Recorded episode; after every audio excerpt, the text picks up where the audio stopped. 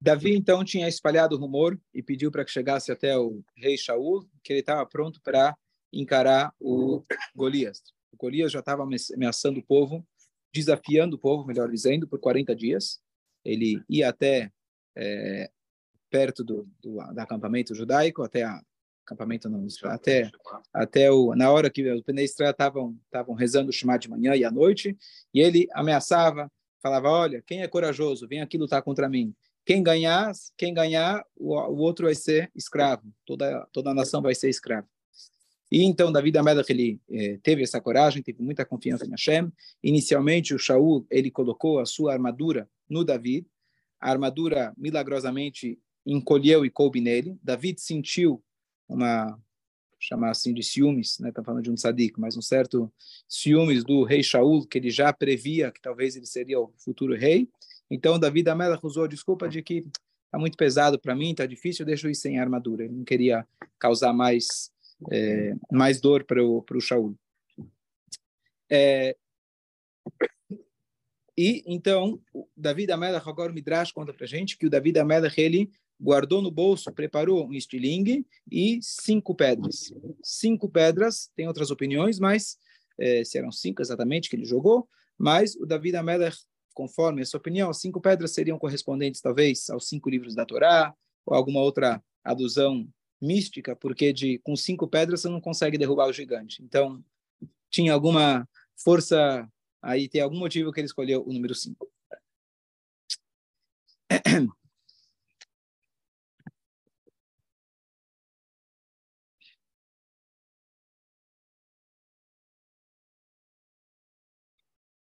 Agora, vamos voltar na história.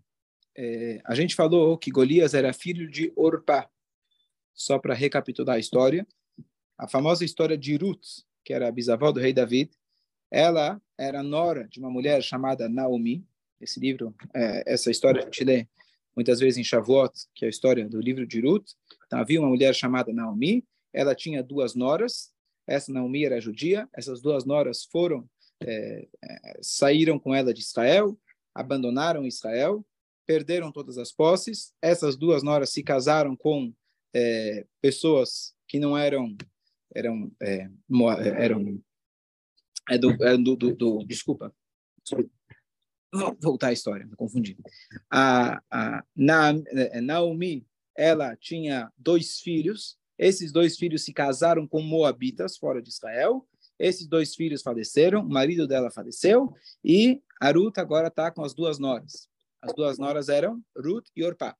Então a Ruth acompanhou a sogra e a Orpá ela acompanhou um pouco a sogra, mas depois ela voltou para o povo dela. Então o que aconteceu? Estavam agora a sogra com duas noras. A sogra fala: Olha, vocês são moças, jovens, voltam para o seu povo. Tentaram casar com meus filhos, infelizmente teve essa tragédia vocês são jovens, casem de novo e façam sua vida.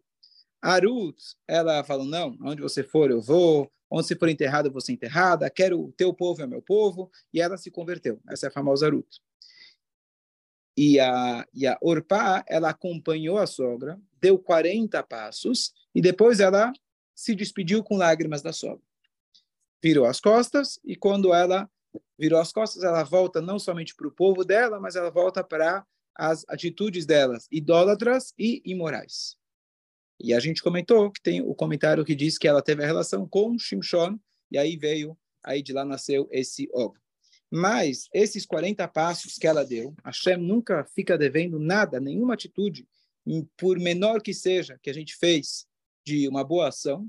Então ela acompanhou a sogra esses 40 passos, em mérito disso, esse filho dela, que era o, Shim, o, o Og, desculpa, o Golias, ele conseguiu ameaçar e amedrontar o povo por 40 dias, correspondendo aos 40 passos. Então Hashem deu uma força especial para ele. Não só isso, ela, é, o mérito dela, dela, é, é, dela ter acompanhado a, a, a, a sogra dela, ela também teve quatro filhos gigantes. Um deles era o Golias.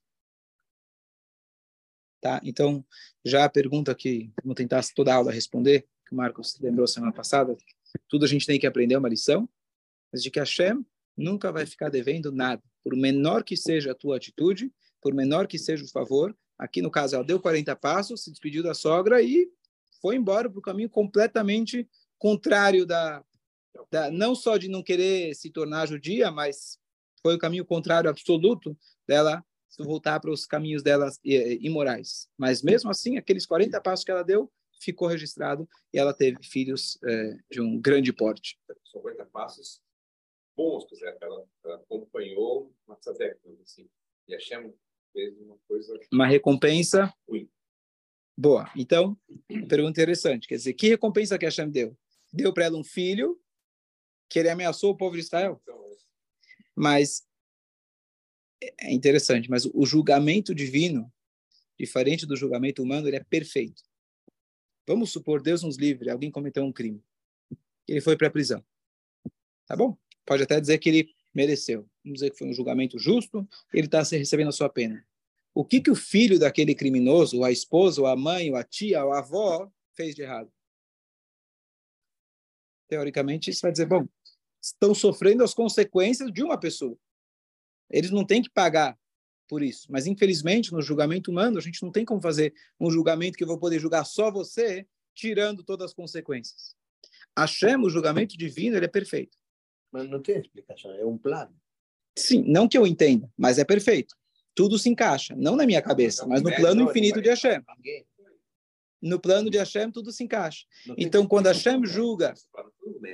Então, então, calma. Então, se Hashem ele julga, então ele vai julgar se fulano vai ser punido, então as consequências é, colaterais também já estavam previstas. Estava tudo previsto e tudo se encaixa.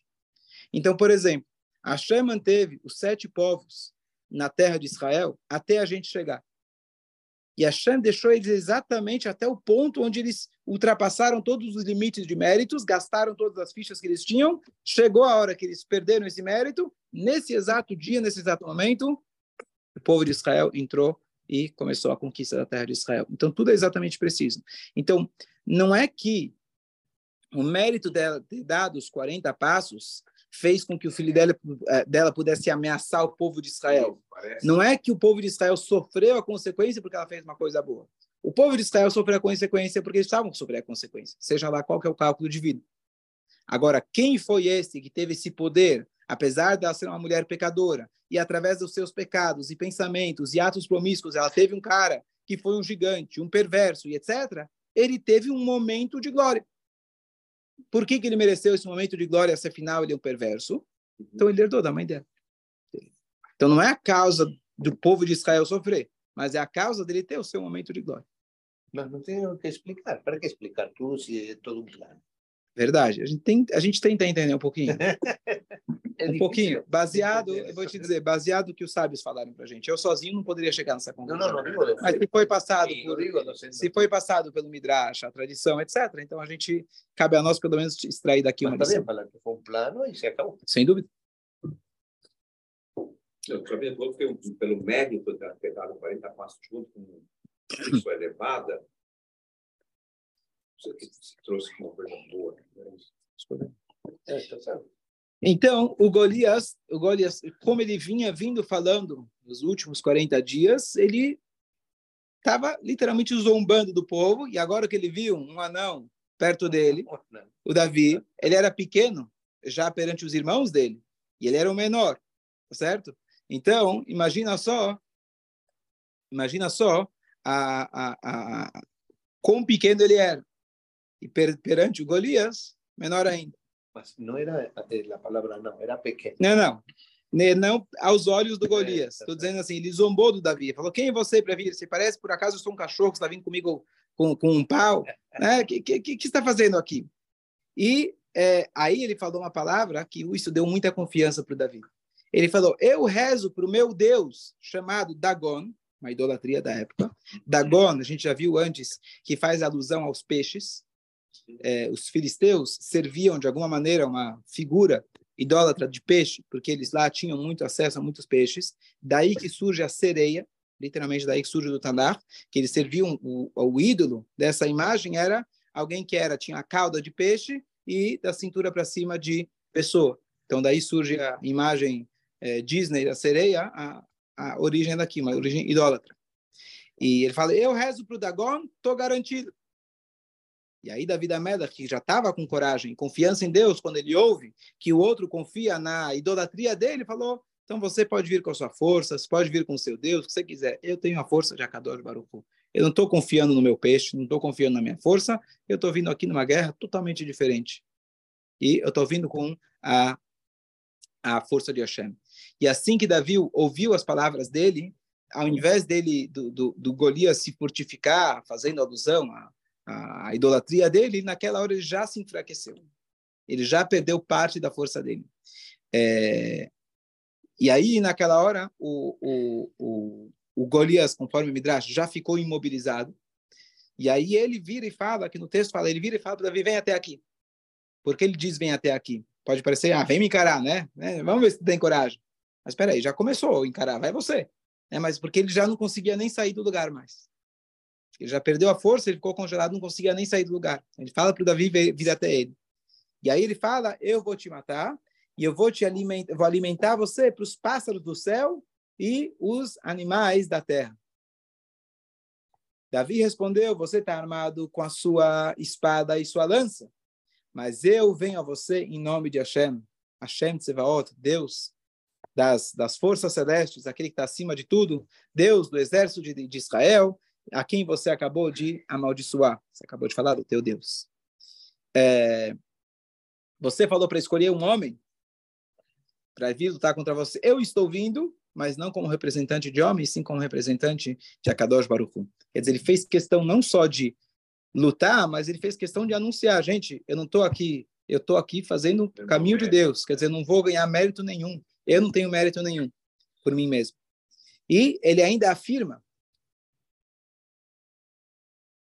Hoje Hashem vai te entregar nas minhas mãos.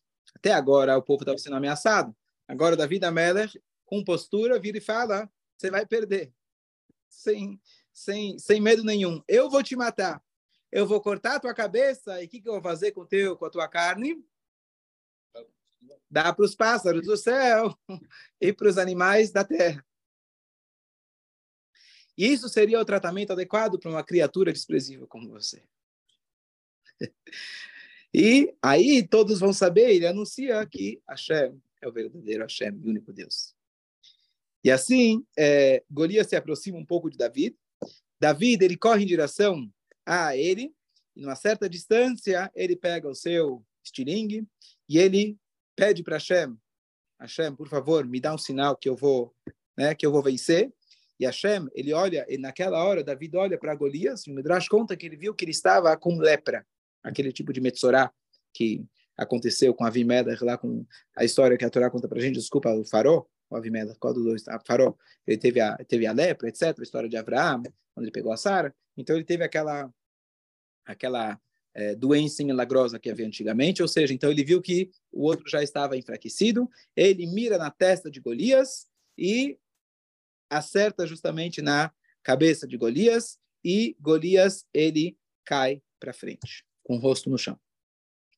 Todos os detalhes são precisos. Não estamos aqui contando uma história de super-herói, super-homem. Estamos aqui contando uma história do Tanar. É... Que? Uma pedra. Então, estava vendo que tem discussão quantas pedras ele usou. Então, o que acontece? A primeira Primeiro ele jogou uma única pedra, que ele caiu. Agora, antes da gente continuar, é, primeiro ele caiu e ainda não tinha morrido. Tá? Ele caiu para frente. Então, como que ele atingiu a cabeça dele se ele estava com capacete? Então, tem algumas possibilidades, opiniões no Midrash. Uma que, naquela hora, justo aquela hora, ele olhou para o céu, o Golias olhou para cima, é, e aí a, ele jogou a pedra naquela hora, então a viseira dele meio que estava descoberta. É, a outra que milagrosamente Hashem fez com que ultrapassasse a própria armadura, capacete dele. É, é, e ou que talvez o próprio capacete dele tinha esse esse vão, essa essa pequena margem. Por que, que ele foi atingido na cabeça? Então a cabeça seria na verdade a testa é, no hebraico uma expressão uma expressão de a pessoa que tem a testa dura, etc. Assim, uma expressão de audácia chutzpe se fala em hebraico, cara de pau, na linguagem mais vulgar. Né? Então ele foi muito, não só que ele encarou o povo de Israel, ele foi lá tirar, um, tirar uma do povo de Israel. Então a testa seria o fato que ele morreu pela testa, me dá, que negue me dá, Deus paga na mesma medida, seria uma resposta a esse tipo de atitude dele. É, porque ele caiu para frente, teoricamente, quando você vê pelo menos nos filmes, né, alguém leva um tiro, cai para onde? cai para trás, porque a própria gravidade, né, e ainda se ele foi atingido pela frente, a pessoa cai para trás. Porque ele caiu pela frente, então porque ele tinha, na verdade, é, ele tinha um, uma imagem é, desenhada aqui no coração dele do Dagon, do, da idolatria dele. Então, para mostrar que ele cai de cara mesmo em cima da própria idolatria dele, então Hashem fez um milagre que ele caiu no sentido contrário, ele caiu em cima da idolatria dele. É... Então, agora, quando Davi viu que ainda ele estava vivo, então ele pegou as pedras adicionais que ele tinha e aí sim ele é, ele jogou é, ele jogou elas até que ele até que ele morresse. E aí sim ele tira a espada aí tira a espada do Golias e ele corta a cabeça dele certo? Agora uma pergunta. Apedrejado. Apedrejado. E aí uma um comentário muito interessante. O Midrash ele diz uma opinião diz o que a gente mencionou outra vez que ele tinha um guarda-costas o Golias tinha o guarda-costas. Um pouco covarde dele, né? Porque ele já é forte, para que ele precisa de guarda-costas? Mas ele tinha um, um escudeiro. E esse escudeiro, cadê? Cadê? Ele não apareceu na hora? Não conta o que aconteceu com ele. Mas o Midrash diz que ou que Davi Amelach matou ele, e não conta a história, ou, uma outra opinião, que esse escudeiro, ele, na hora que, ele, que aconteceu isso, ele trocou de time. E o nome dele, o, é, é, ah, o, esse Uriá, é, desculpa, esse escudeiro, ele era, na verdade, eu, na hora que Davi Amela queria tirar a espada, ele não conseguia tirar a espada, talvez tinha alguma senha lá, alguma coisa. Ele perguntou para o escudeiro como que eu tiro. O escudeiro falou para ele: Olha, você pode, eu vou te contar se você me deixar eu casar com uma judia. E ele, o nome dele era Uriá. Quem era esse Uriá? Esse Uriá se casou com a Batsheva. Essa Batsheva foi aquela que se que o Davi Amelech olhou, viu ela, quis casar com ela e mandou o marido para a guerra. Quem era esse marido? Uriah. Então, voltando àquela questão do julgamento divino, né? Davi da Melech, ele foi punido pela atitude dele, tem várias, né? A gente vai chegar lá, é, explicações ou o que for. Mas por que o Uriah merecia morrer? Então, quem somos nós para falar, né? Mas o Midrash comenta, já que ele ele tomou essa essa mulher judia numa meio que uma chantagem que ele fez. Né? Ele não era judeu, então tá bom. Pode ser que ele passou pelo, com certeza passou pelo processo de conversão, mas não foi uma, não foi uma coisa é, é, é, com, com, sem interesse. Foi uma coisa com muito, né, com interesse. Ele falou, bom, já que eu estou perdendo, vou torcer para quem está ganhando. Então deixa eu entrosar bem aí com o teu povo, porque ele, se ele já enxergou que o Golias morreu, ele entendeu também o que, que iria acontecer com o povo dele. Qual que era a aposta? Quem perdesse ia virar escravo. Você acha que eles vão querer virar escravos? Não, vai ter uma guerra. Mas ele viu que a coisa já não está indo bem para o lado dele. Então, deixa eu mudar de time. Então, ele já falou, deixa eu me casar com uma judia, assim eu estou garantido. Então, ele, em algum momento, claro que Davi Amelach, ele foi é, punido pela sua atitude de mandar ele para frente de batalha, ele morreu e etc. Mas, ao mesmo tempo, já estava prescrito que Uriah, ele iria ter esse fim de morrer, morrer na frente de batalha. Hã? Bom, a gente não está aqui para julgar os caminhos de Deus, né? mas para a gente entender que tudo tem. Agora, qual é a lição máxima né, que a gente pode tirar dessa história de Davi e Golias? Acho que a lição mais fácil é quem ganha não é a força física, certo? Não é o teu peixe, tua força, tua inteligência, tua astúcia, teu poder que vai fazer vencer. E nós, representados, somos representados também pelo Davi da Merda, pelo fato que somos pequenos somos muito pequenos e estamos aqui. Somos, tamo, somos meros pastores. Não temos o maior exército. Ah, sim, o exército de Israel é muito inteligente, muito avançado. Baruch Hashem. Mas por quê? Porque tem alguém cuidando, tem um pastor cuidando da gente. A força, a gente vai com a força de Hashem. Não tem outra explicação. E se alguém quer prova para a existência de Deus, literalmente, é a existência do povo judeu e a existência do nosso terra de Israel. Não fala Estado de Israel, nossa terra de Israel que os povos que estão em volta estão literalmente prontos para querer acabar com a gente, são é, geograficamente 500 vezes maior, sem contar outros outros países que não fazem fronteira e que não estão lado a lado, e estariam prontos para colaborar também. E Baruch Hashem, estamos aí, e com toda a força. E lá é o lugar onde Hashem promete, essa é a terra que é prometida, esse é o lugar onde vocês estão mais seguros. Aqui meus olhos estão constantemente, começo do ano ao fim do ano. Então, literalmente, essa a história de David Golias, ela é, é muito mais... É, aconteceu literalmente, né? mas o, o, símbolo dela representa o início dessa dessa é, dessa manifestação dessa força, porque vamos tentar entender historicamente onde a gente está. O povo de Israel estava nascendo quando eles saíram do Egito, como um povo. Receberam a Torá. Os primeiros 40 anos estavam se adequando a sair de uma escravidão para conseguir uma vida de liberdade. E aí eles entram em Israel. Os primeiros anos, 14 anos, é uma conquista. Depois são 300 anos ainda de, de alguma maneira, adaptação. E agora, com Davi Amelach vai preparar o caminho para Shlomo, para a maior época de glória do povo judeu, que foi quando chegou o rei Salomão que tinha paz total, a gente estava na nossa terra, e sem brigas, sem guerra, e sem inimigos, etc. Então a gente está nesse processo, e Davi Amelech, ele foi, digamos assim, Shaul Amelech, ele foi um rei, entre aspas, por acidente, entre aspas, ele não era para ser rei, Hashem não queria, rejeitou, mas foi. Davi Amelech era o primeiro rei de Israel. Então aqui a gente já está chegando, né? Hashem estava arando, preparando o campo para poder nascer realmente o verdadeiro rei de Israel, que ele nos vai conduzir não só naquela época, mas ele que vai conduzir a gente até quando Mashiach chegar. Tá certo que nesse inteirinho a gente perdeu a, essa referência do rei David, mas a presença dele é, é, é eterna. Então, David é representando o povo judeu, a gente lembrar realmente que, que o que Hashem fez com a gente, tirou a gente do, do fundo do poço, tirou a gente do Egito, levou a gente, qualificou a gente, treinou a gente, preparou, e a gente mesmo assim somos os menores, e Hashem está lá dando a força para a gente. Não é nenhum antissemitismo que vai acabar com a gente, não é ninguém que vai acabar com a gente. Nós temos que saber que, mesmo que somos pequenos, dentro inclusive do povo judeu, quantos que não estão assimilados? Quantos que estão realmente comprometidos com a causa? Quantos realmente são devotos? É um número muito pequeno. A gente acaba, às vezes, pensando, poxa, essa história aí que Mashiach está chegando parece mais um negócio... É, como é possível? Somos tão poucos. Vai me dizer que esse pouco vai fazer toda a diferença? E aqui a gente vê, historicamente, que sim a gente vem com a força de Hashem. E com a força de Hashem a gente consegue. Há quantos anos de, disso tem pensado até mais ou menos 400 anos. Se fazer a conta exata. 410 mais 70 mais 420. Boa noite. Boa noite. Boa noite, Chico. Chico, um minutinho, deixa eu desligar aqui.